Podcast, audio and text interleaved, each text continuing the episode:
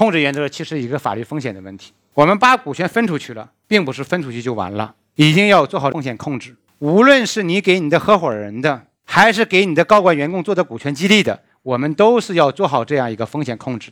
用我在线上课里面讲的话，就是第一个你要舍得分，这是一个做老大的一个格局的问题；第二是你要收得回，不是分出去的话，就是变成人家的，人家想怎么搞就怎么搞，这是不行的。